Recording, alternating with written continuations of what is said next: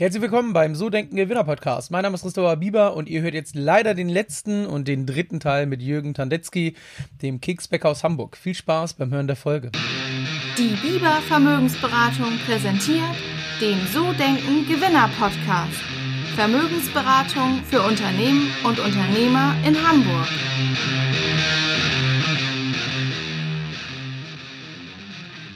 Ja, bevor es heute losgeht, möchte ich euch heute den Sponsor der heutigen Folge vorstellen. Das ist schnell zum Anwalt.de. Und vielleicht kennt das jeder von euch. Ihr habt vielleicht äh, schon mal irgendwie Stress gehabt in eurem Leben und braucht dann vielleicht Rechtsbeistand. Und viele wissen dann ja eigentlich gar nicht, okay, wo gehe ich hin? Wen rufe ich an? Dann googelt man erstmal, findet irgendwie, ja, weiß ich nicht, Angebote, wo man teilweise 100, 150 Euro äh, für eine Erstberatung zahlen soll, weiß überhaupt nicht, wer das ist, wie transparent das ist. Und da hat sich schnell zum Anwalt.de eine Lösung überlegt und zwar eine Erstberatung innerhalb von 15 Minuten für einen Festpreis von 59 Euro.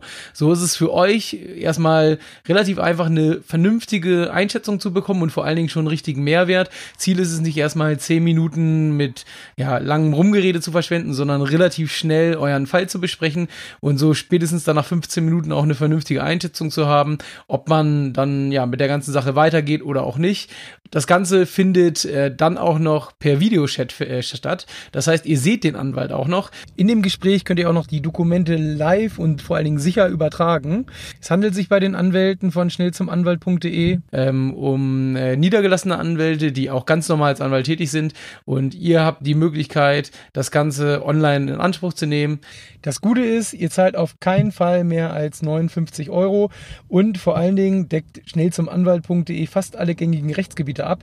Ob ihr also gerade Ärger mit eurem Vermieter habt oder zum Beispiel Beispiel nach dem Urlaub mit einer Fluggesellschaft oder sogar ein Unternehmen seid und Hilfe als Startup braucht, kann euch schnell zum Anwalt.de helfen. Wenn ihr also jetzt einen Fall habt oder meint, das könnte euch helfen, dann geht doch mal auf www.schnell-zum-anwalt.de. Und jetzt wünsche ich euch viel Spaß beim Hören der Folge. Ähm, ja, kann, glaube ich, ganz viele Unternehmer was von, von dir lernen. So in Sachen Marketing, Auftreten, Fokussierung ist ja auch ein, auch ein Punkt. Da würde ich gerne noch mal so reingehen ihr habt euch dann, oder du hast ja dann durchgesetzt, dass wirklich nur noch Kekse im Fokus stehen. Ähm, wie wichtig war das so nachhaltig gesehen? Oder? Also letzt, letztendlich war es ein eine kompletter Cut und eine komplett neue Ausrichtung. Ähm, dass es jetzt eben dieser kleine Keksbereich gewesen ist. Ähm, ich, ich fand das damals schon. Ähm, war das eine persönliche Vorliebe oder also auch, oder auch einfach? Also das muss ich wirklich sagen, war einfach so ein, so ein so eine Institution für die Zukunft einfach, weil ähm, du gemerkt hast, ähm, aus der eigenen Erfahrung heraus, ähm, ich glaube, damals hatte jede Bäckerei, Konditorei so, so wenigstens zu Weihnachten eben ein paar Lieblingsplätzchen, die du bringen musstest. So, das gehörte einfach dazu. Und äh, das war auch immer das Erste, was weggefallen ist. Das heißt, du hast einen Krankheitsfall gehabt in der, in der Bäckerei, dann hast du dich da abends nicht noch hingestellt und Kekse gemacht. Das war irgendwie so ein kleiner Fummelkram. Und das wurde eigentlich immer mehr. Also die, die Bäckereien, Konditorien wurden immer größer und haben diesen Fummelkram eben nicht mehr selber gemacht, weil sie einfach sagten, da haben wir kein Personal und keine Zeit mehr zu. Aber der Kunde verlangte das immer noch, dass es präsent ist im Laden. Und das gehört irgendwie dazu. Wir Deutsche haben eine unwahrscheinliche Kekspräsent. Also das ist ich glaube, äh, europaweit oder weltweit einzigartig, dass wir, ähm, das gehört zu unserer weihnachtlichen Kultur dazu, das gehört aber auch zum gesamten Bereich dazu. Plus die Veränderung, das, das habe ich damals auch gesehen, wo ich gelernt habe. Da haben wir zum Beispiel Hauni, das ist diese Zigarettenmaschinenfirma in Bergedorf. Da haben wir immer richtig große Kuchenpakete gemacht für die Konferenzen. Also da waren äh, Sahneschnitten bei, da waren Kopenhagen dabei, richtig große äh, Gebäckstücke. Und ähm, und das wurde eigentlich immer kleiner. Also das heißt, bei Konferenzen wurden nachher wirklich nur noch Kekse dazu genannt. Also diese Kuchenstücken äh, sind ausgefallen. Und ähm, das heißt, Keks war immer schon sehr, sehr wichtig. Oder der Keks zum Kaffee. Also nicht umsonst hat Blockhaus immer noch sich das aufrechterhalten. Es gibt den Keks zum Kaffee. Und äh, und das war so die Ausrichtung, also diese Kombination, Kekse sind wichtig, wir können Kekse und äh, die anderen nicht, also helfen wir denen. Wir, wir liefern die sozusagen mit dem, was sie nicht schaffen. Mhm. Das war eigentlich eine ganz ein leiser Sprung. Und wir, bin ich der Meinung, also auch mit dem, wo ich gelernt habe, hatten eigentlich immer schon eine ganz gute Kekskompetenz und das war einfach der nächste Schritt, ja. Ähm, ich würde ja gerne auch noch was nachfragen, ähm, so zu, so zu den Inhaltsstoffen. Kekse ähm, werden ja, denke ich, ganz normal mit Mehl, Weizenmehl zum Großteil gebacken. Aber es ist ja heutzutage so, das sieht man ja überall, dass ähm, glutenfrei, Dinkelmischung. Ähm, wie seid ihr da so unterwegs? Habt ihr da auch ähm, schon mal irgendwie, ich habe jetzt im Vorfeld jetzt nicht drauf geguckt, muss ich ehrlich sein, aber auch schon in diesem Bereich mal überlegt, weil das ja mittlerweile ein, größeres Thema wird, glaube ich. So gerade so das Thema Ernährung, bewusster auf so eine Dinge achten. Vielleicht gibt's ja auch, es gibt ja auch diese Vollkornkeks und, und, und alles mögliche. Wieso da perspektivisch auch? Ähm, gemäßigt. Also worauf wir wirklich Wert legen, ist, dass wir immer noch Handwerk, Tradition und alte Rezepte. Also da rücken wir auch nicht von ab. Also auch wenn wir, wenn wir Kunden beliefern, die sagen, wir, wir hätten gerne ein Jahr Haltbarkeitsdatum, nee, verändern wir nicht. Wir verändern die Rezepte nicht und wir verändern das auch nicht in diese Richtung, dass wir Chemie einsetzen, dass du eine lange Haltbarkeit hast. Das, das ist einfach nicht in unserem Fokus. Wir, wir freuen uns über neue Produkte, das heißt, ob wir Aronia, ob wir Chiasamen oder was auch immer, ähm, nachhaltige Produkte. Wir haben auch für, für einen großen Kunden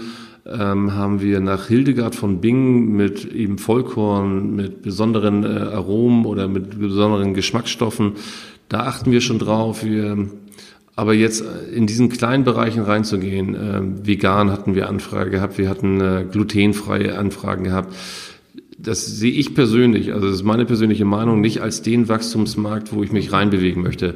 Das war auch damals unsere Ausrichtung ganz klar. Es gab dieses Diabetiker-Backwaren, wo ich sagte, der Markt ist so klein und so speziell, ähm, das ist jetzt nicht für uns zwingend notwendig, diesen Markt auch noch abzuschöpfen. Ähm, da gibt es kleine, die sich darauf spezialisiert haben, ist für uns nicht relevant. Und äh, wir möchten, möchten eigentlich weiterhin dieses die, das Handwerk für uns behalten. Wir möchten äh, das saubere Handwerk, also vernünftige Rohstoffe, ähm, vernünftige, vernünftige Qualitäten, ohne Konservierungsstoffe und das, das ist für uns ausschlaggebend genug. Und jetzt in diesem kleinen Bereich nochmal zusätzlich sehe ich noch nicht als zwingend notwendig für mich. Okay. Ähm, und ähm, nochmal, mir fallen da so, so viele Sachen zu ein. so Einfach Fragen. Interessant sind. ähm, so, jetzt ist es ja durch, was ja wirklich erstaunlich ist, dieses Mediale, dieses Präsente. Gab es denn irgendwie schon mal so von Promis äh, die Anfrage, hey, kannst du mal für unsere Hochzeit irgendwie, keine Ahnung, da uns mit Bild abdrucken oder so eine ganz kuriose Geschichte, wo du gedacht hast, so, boah Gott, ähm, oder die ja auch, also worüber du auch sprechen darfst, sozusagen. Ja, ja. Also schön fand ich das, wo, wo Uwe Seele 80 geworden ist und äh, ganz viele Freunde ihn dann zu seinem 80. Geburtstag blau-weiß, ähm, blau-weiß-schwarze Kekse eben haben wollten in den HSV-Farben und so das habe ich dann gerne gemacht. Also da habe ich dann auch nicht durchkalkuliert, sonst irgendwas. Nee, nee, komm, das ist, das ist, das, das machen wir. Das machen wir für Uwe und äh, und dann haben wir da ganz, ganz viele äh, HSV-Kekse sozusagen gemacht. Das, das finde ich immer schon ganz drollig und sowas. Und äh, sonst Promis, äh, nee, nee, weiter eigentlich nicht. Aber so Hochzeitsanfragen haben wir schon eine ganze Menge. Ob die nun alle Promi waren, das lassen wir mal dahingestellt. Ähm, Hotels, die, die eben auch spezielle Wünsche haben, da darf man wirklich nicht drüber reden. Ähm, wenn die irgendwelche Kunden haben haben aus dem Ausland oder sowas, die jetzt ganz speziell das und das in der Form haben wollen oder sowas, haben wir auch alles schon gemacht. Aber so, sonst, nee, nee, dass ich jetzt irgendwie für Dieter Bohlen oder sowas da eine Hochzeit, nein. nee, das, das passt, das passt einfach nicht. Nee. Gab's so, was war das Verrückteste, was ihr je gemacht habt?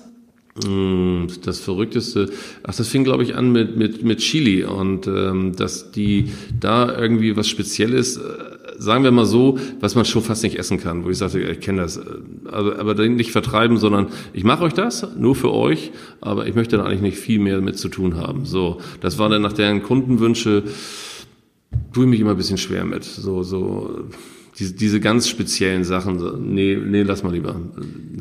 Okay, und ähm, jetzt ähm, bin ich mal gespannt, was du jetzt dazu sagst. Ich habe erzählt, ich war bei Keks Freitag. Ich yeah. habe, also man muss dazu sagen, da war ich 16 in der Schule, das Geld für den Führerschein verdienen sozusagen nebenbei und habe dann da gearbeitet, äh, ganz normal wirklich am Band Kekse stapeln und so, also in der Produktion.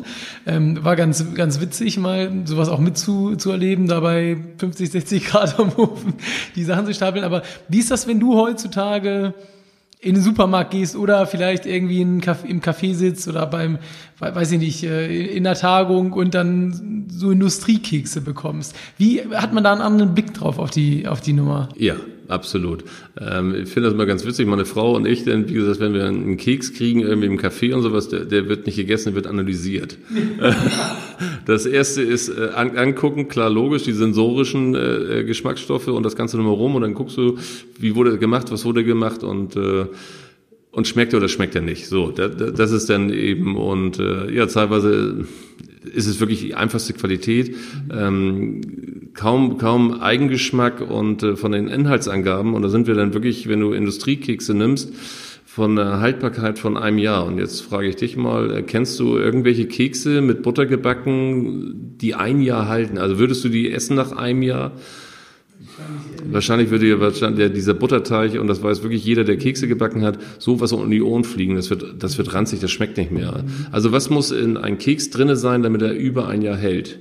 Und, und das ist immer so die Frage. Und, und muss er wirklich ein Jahr Haltbarkeit sein? Und wir haben tatsächlich, wie gesagt, ohne Konservierungsstoffe äh, frisch hergestellt. Also das ist eben das Besondere. Der Kunde bestellt bei uns, wir produzieren und liefern das frisch aus.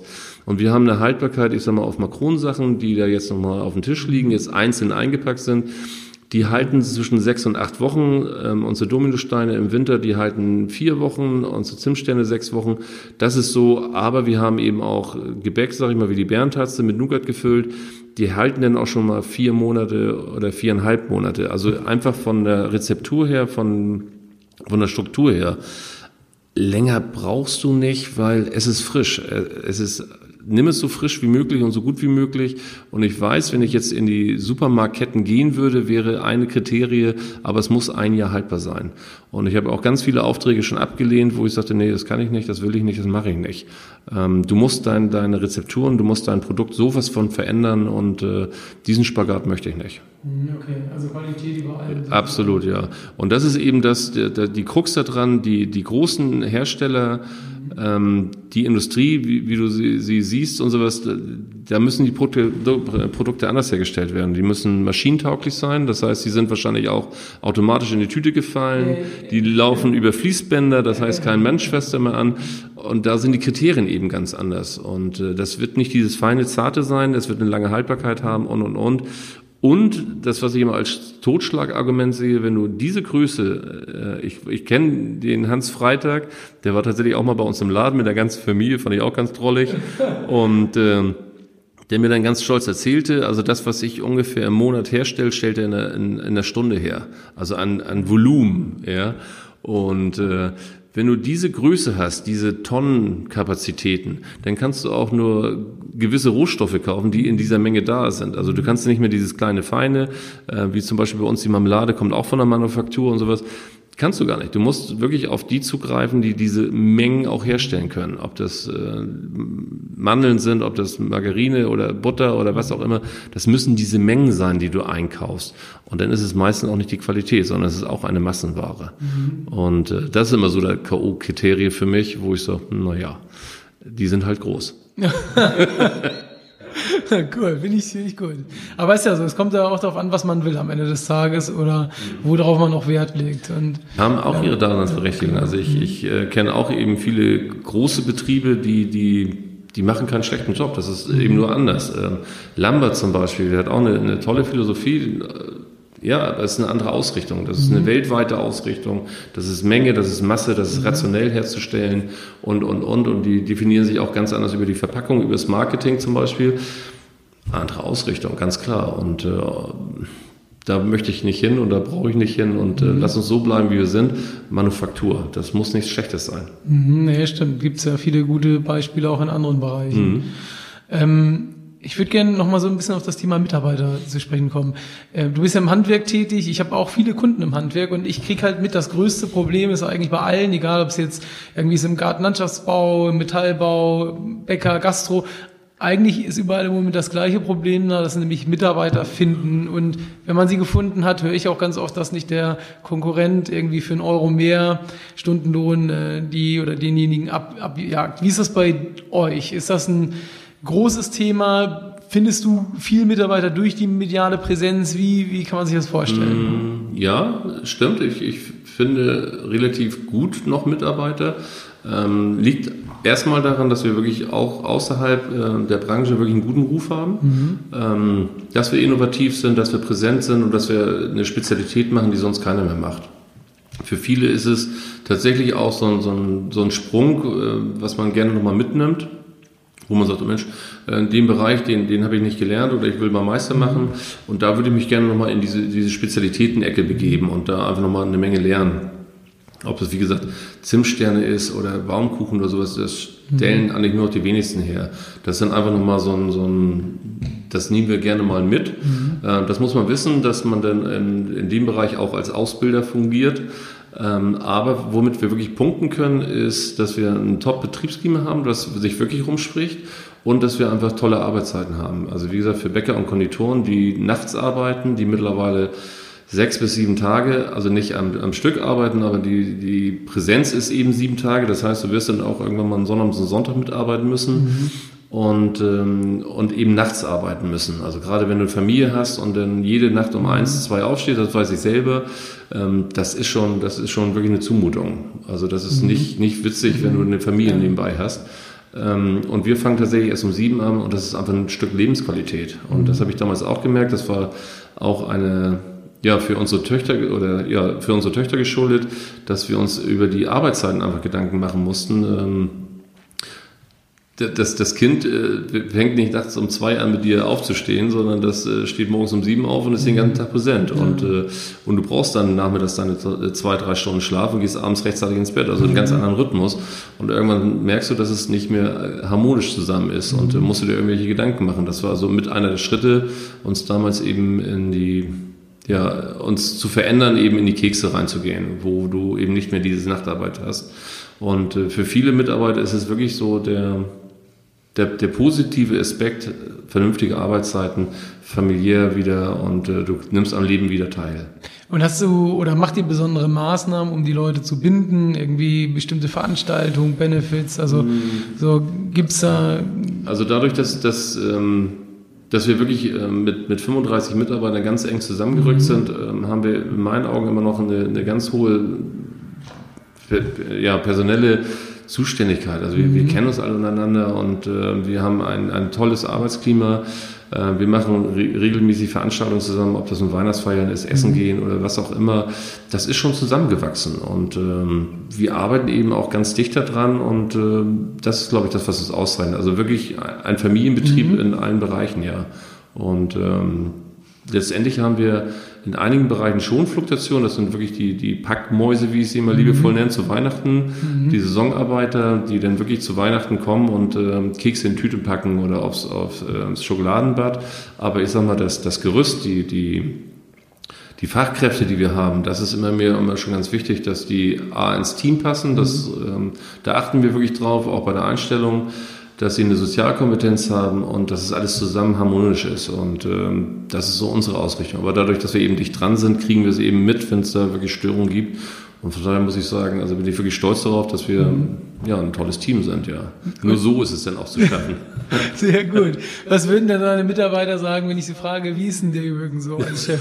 Meinst du, was wird da kommen? Wäre jetzt auch mal eine spannende Frage. Also ich, ich glaube auf alle Fälle verlässlich, ähm, hat eine Vorbildfunktion und ist eigentlich immer gut drauf, ja. Also ich glaube, die, die Male in den 20 Jahren, wo ich vielleicht mal die Stimme erhoben habe oder, oder, oder, die kannst du nicht mal an einer Hand abzählen. Das ist wirklich, ich bin wirklich freundlich zu jedem mhm. und äh, auch verlässlich und äh, denke mir auch bei Fehlern sowas, ich muss da nicht als Choleriker auftauchen oder sowas, mhm. sondern lass uns, lass uns einfach die Fehler begleichen und nicht irgendwie Schuldzuweisung oder sonst irgendwas.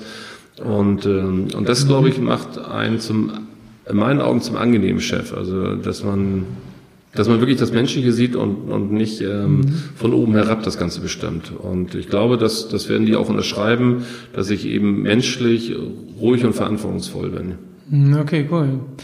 Ähm, ich würde gerne so in den letzten Teil vom Podcast kommen ähm, und nochmal so ein paar Kernfakten zum Unternehmen auch fragen. Erstmal würde mich nochmal interessieren, so, nochmal so persönlich, was war denn, wir haben ja schon über Misserfolge und sowas gesprochen, aber gab es so ähm, auch mal das Thema, dass du die Selbstständigkeit wirklich bereut hast? Also, dass du gesagt hast, boah, wäre ich bloß Angestellter geblieben? Gab es so diesen Moment einmal?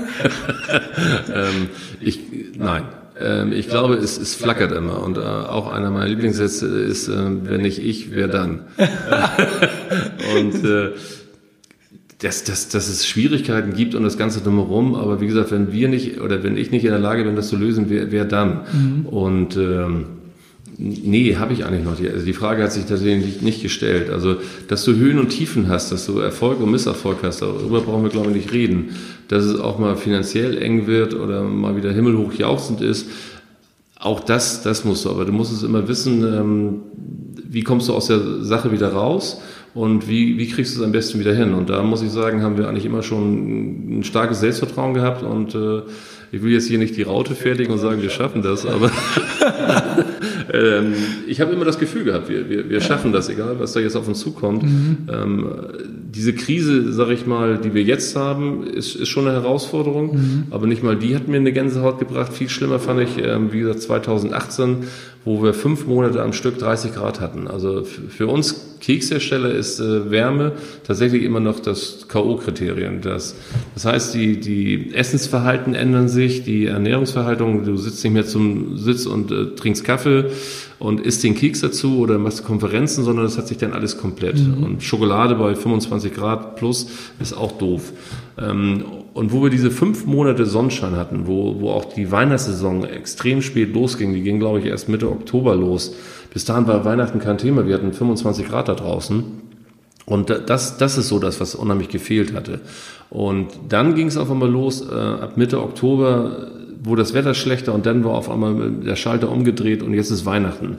Und die Leute haben Weihnachten bestellt, gekauft, gemacht, konsumiert, aber diese Zeit war einfach ganz kurz. Das heißt, wir hatten da also wirklich Schwierigkeiten gehabt, äh, das Personal zu mhm. beschäftigen. Auf Personal verzichten wollte ich nicht, also ich hätte kündigen müssen, aber das wollte ich nicht, weil du brauchst sie im Herbst wieder, wenn es wieder losgeht. Und das war für mich eine Durststrecke. Und da bist du eben als Krisenmanager gefragt, als Finanzmanager, aber auch das Team zu beruhigen mit einer ruhigen, unaufgeregten Art. Mhm. Was hat Helmut Schmidt gesagt? Bei der Krise zeigt sich der mhm. Charakter des Menschen. Mhm. Und das fand ich dann eben als, als wichtigstes Symbol, dass du da die Ruhe behältst und das auch vernünftig hinkriegst. Das war für mich eine Karriere, sag ich mal, mit einer der Tiefpunkte. Diese Extreme der Jahrhundertsommer. Mhm, genau. Ähm, wenn die mir das versprochen haben, dass es wirklich in 100 Jahren erst wieder passiert, dann bin ich beruhigt. Also dann will ich die mhm. nächsten Jahrhundertsommer nicht erleben. Aber das war schon, das war schon wirklich eine Herausforderung, ja. Und ähm, wollen wir nicht hoffen, dass sowas nochmal kommt. Oder auf Eis umstellen zum Beispiel. ja, wäre auch Möglichkeit. Ähm, und gab so den besten, die beste berufliche Entscheidung bei dir? Was war das? Hm, die beste berufliche Entscheidung war tatsächlich, womit wir uns auch sehr, sehr schwer getan haben, äh, diese QVC-Nummer, weil ähm, sind wir das? Sind wir das, die im Fernsehen Kekse verkaufen können? Von der Größe her kriegen wir das gewuppt?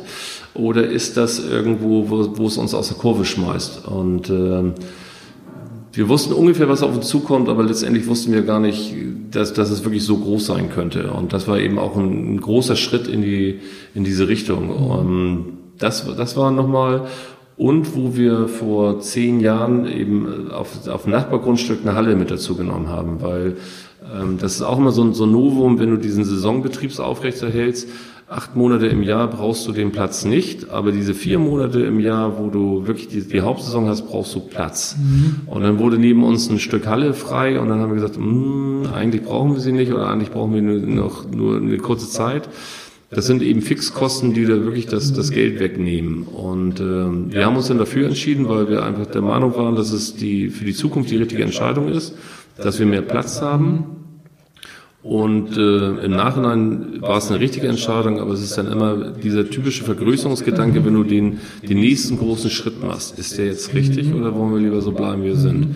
Jedes Mal auf dem Prüfstand und ich glaube, wir haben ja, ich glaube, ein bis zwei Jahre gebraucht, um diese Halle, diese, diese, diesen Mehrplatz wirklich das ganze Jahr über zu bespielen. Das heißt, du musst dann auch wieder mehr Umsatz machen, du musst mehr Kunden und bist dann eigentlich wieder so in dieser Pflicht sozusagen, ähm, mehr Umsatz machen zu müssen, um diese Halle zu bespielen. Und das war dann schon spannend, ja. Hm, okay. Ähm, wenn man jetzt ähm, mehr über euch erfahren will, kann man natürlich googeln, aber vielleicht magst du noch mal erzählen, wo man euch findet, wie man am besten Kontakt aufnimmt oder wenn jetzt jemand zuhört, der ein Hotel oder eine Gastronomie äh, betreibt. Das, das, das Beste, muss ich sagen, mittlerweile ist tatsächlich per E-Mail einfach melden und äh, äh, wir haben uns auf die Fahne geschrieben, also wirklich innerhalb von 24 Stunden melden wir uns definitiv verbindlich zurück mit allem, was dazugehört. Das gehört mittlerweile dazu ja, die ganz normalen herkömmlichen Wege ähm, vorbeikommen, äh, telefonieren. Wir sind da schon nicht so ganz auf einer Insel, ja. Sehr gut. Wir verlinken auch im Nachhinein. Ähm, letzte Frage noch. Ähm, wenn jetzt äh, du dich nochmal selbstständig machen könntest, beziehungsweise anders gefasst, ähm, wenn du jetzt ähm, mal so überlegst, du würdest dich nochmal selbstständig machen, was würdest du dem Jürgen vor 28 Jahren sozusagen mitgeben? Mhm einfach das Vertrauen in sich selbst und äh, das, ja, eigentlich das Vertrauen in sich selbst, egal welche Entscheidung du triffst. Ähm, oder lieber, lieber eine, eine falsche Entscheidung treffen als gar keine Entscheidung. Also ich, ich habe immer das geliebt, ähm, Du musst eine Entscheidung treffen, weil die nimmt ja keiner ab. Du kannst alles, alles abtasten, ähm, alle Informationen dir reinholen, aber letztendlich musst du eine Entscheidung treffen, egal in welche Richtung. Und nichts ist schlimmer, als wenn du der Zögerer bist, der sich nicht entscheiden kann oder der, ähm, der sich nicht traut. Und da muss ich sagen, ähm, ja, auch wenn ich Entscheidungen getroffen habe, die manchmal nicht so ganz glücklich waren, musste ich dann trotzdem akzeptieren und damit leben, aber du hast die Entscheidung getroffen, dann musst du jetzt auch damit klarkommen. Also diese Entscheidung damals von der klassischen Bäckerei auf nur Kekse, das war, glaube ich, auch im Nachhinein die, die größte und wichtigste Entscheidung, die ich je getroffen habe und äh, die aber nicht mehr rückgängig zu machen ist. Also du hast dich entschieden, dann lebt jetzt damit, egal, egal wie. Es gibt kein Netz und keinen doppelten Boden, sondern du musst damit jetzt, jetzt mit klarkommen. Und das fand ich auch im Nachhinein immer das Spannende daran, ähm, dass du Entscheidungen treffen musst. Okay, cool. Vielen Dank für die Zeit, für Sehr den Podcast. Gerne. Und ähm, ja, dann äh, hoffe ich, dass der Winter schön kalt wird und der Umsatz nach oben geht. Jürgen, schön, dass du da warst. Vielen, vielen Dank. Gerne. Ciao, ciao. Ja, das war leider der letzte Teil mit Jürgen. Ich hoffe, dir hat's genauso viel Spaß gemacht wie mir. Das Interview war wirklich super mit ihm. Ähm, irgendwann führen wir das fort. Ich bin auf jeden Fall bei ihm eingeladen, in der vorweihnachtlichen äh, Zeit ein unentgeltliches Praktikum zu machen. Und da komme ich auf jeden Fall drauf zurück. Und ja, ich freue mich dann, wenn du nächste Woche wieder beim Podcast mit dabei bist. Ciao, ciao.